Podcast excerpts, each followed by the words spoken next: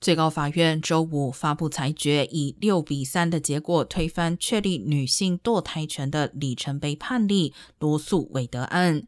最高法院并未认定堕胎非法，但由于不再被视为宪法权利，意味着各州可以从州法层面禁止堕胎。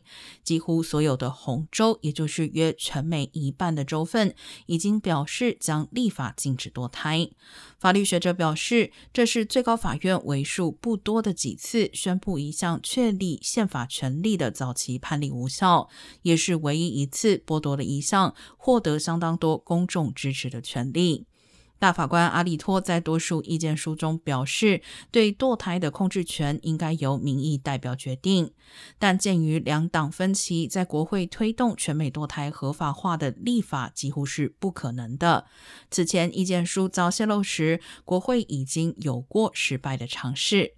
大法官托马斯更进一步表示，最高法院接下来应该重新考虑确保避孕权和同性婚姻权的相关裁决。